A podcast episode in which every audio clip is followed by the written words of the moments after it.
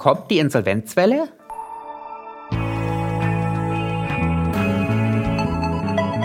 Hashtag Volatility, der Anlage-Podcast von QC Partners. Mit Thomas Altmann, Leiter des Portfolio-Managements bei QC Partners. Herzlich willkommen zu einer neuen Solo-Episode von Hashtag Volatility.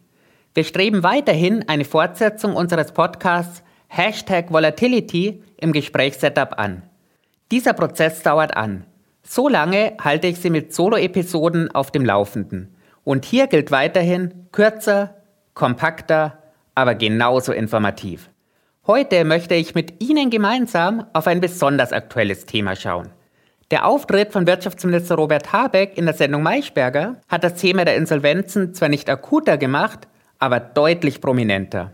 Dafür, dass das Thema besonders akut ist, haben die Insolvenzen des Toilettenpapierherstellers Hakle sowie des Schuhhändlers Görz gesorgt. Stehen wir in Deutschland am Anfang einer Insolvenzwelle? Dieser Frage möchte ich heute gemeinsam mit Ihnen nachgehen. Starten wir mit der aktuellen Situation. Und wir müssen hier wissen, dass die Zahl der Insolvenzen über viele Jahre zurückgegangen ist. Während der Covid-19-Pandemie lag die Zahl der Insolvenzen noch auf einem 30-Jahrestief. Doch das ist Vergangenheit. Die Zahl der Pleiten nimmt wieder zu. Im August haben dieses Jahr 25 Prozent mehr Unternehmen Insolvenz angemeldet als noch vor einem Jahr. Die Gründe sind schnell erläutert. Zu den schon länger bestehenden Problemfeldern der Lieferengpässe und des Fachkräftemangels kommt jetzt der Hammer der explodierenden Energiekosten. Und da die Energiekosten ja nicht nur für die Unternehmen, sondern auch für die privaten Haushalte steigen, spüren die Unternehmen aus dem Handelssektor jetzt eine deutlich nachlassende Konsumlust. Deshalb ist es auch nicht verwunderlich, dass Insolvenzen in der frühen Phase verstärkt im Konsumsektor auftreten. Denn im Industriebereich profitieren viele Firmen aktuell noch von vor längerem erteilten Aufträgen, die jetzt erst abgearbeitet werden. Zur weiteren Entwicklung teilen viele Experten die Meinung des Wirtschaftsministers. Steffen Müller vom Institut für Wirtschaftsforschung in Halle rechnet zwar mit mehr Insolvenzen, wie Habeck will aber auch er nicht von einer Insolvenzwelle sprechen. Und Dr. Daniel Bergner, der Geschäftsführer des Verbandes Insolvenzverwalter und Sachwalter Deutschlands, rechnet in den kommenden Monaten mit bis zu 40 Prozent mehr Pleiten. Eine große Welle in Form eines Tsunamis erwartet er aber nicht. Und noch einen ganz entscheidenden Fakt müssen wir berücksichtigen.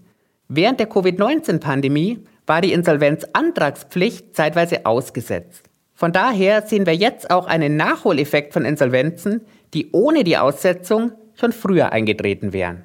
Fassen wir zusammen. Die Experten erwarten unisono einen weiteren Anstieg der Insolvenzen, aber keinen Tsunami. Wie hoch die Welle wird, das bleibt abzuwarten. Jetzt ist Hashtag Volatility ja ein Anlagepodcast.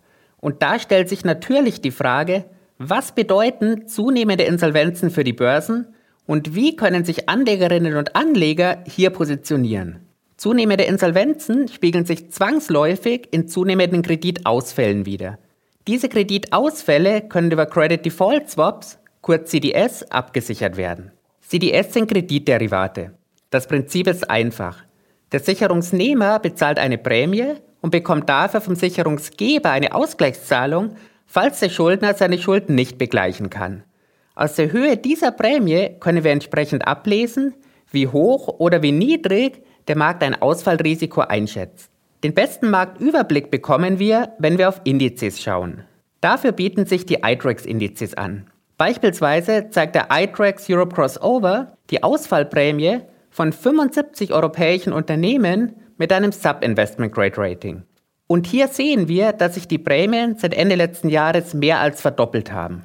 Allerdings liegen die Prämien und damit auch die Ausfallwahrscheinlichkeit noch immer ein gutes Stück niedriger als auf dem Höhepunkt der Covid-19-Krise. Und damit deckt sich das aktuelle Marktpricing mit der Meinung der zitierten Experten. Anlegerinnen und Anleger können sich, je nach ihrer persönlichen Marktmeinung, auf beiden Seiten positionieren. Dabei muss allen bewusst sein, dass die Bewegungen in beide Richtungen sehr schnell und sehr stark sein können. Möglich ist eine Positionierung über ETFs auf die iTrax-Indizes, die sowohl in der Long- als auch in der Short-Variante angeboten werden. Wie sich die Lage entwickelt und welche Variante besser läuft, das werde ich weiterhin für Sie beobachten. Vielen Dank fürs Zuhören, bis zum nächsten Mal und machen Sie es gut.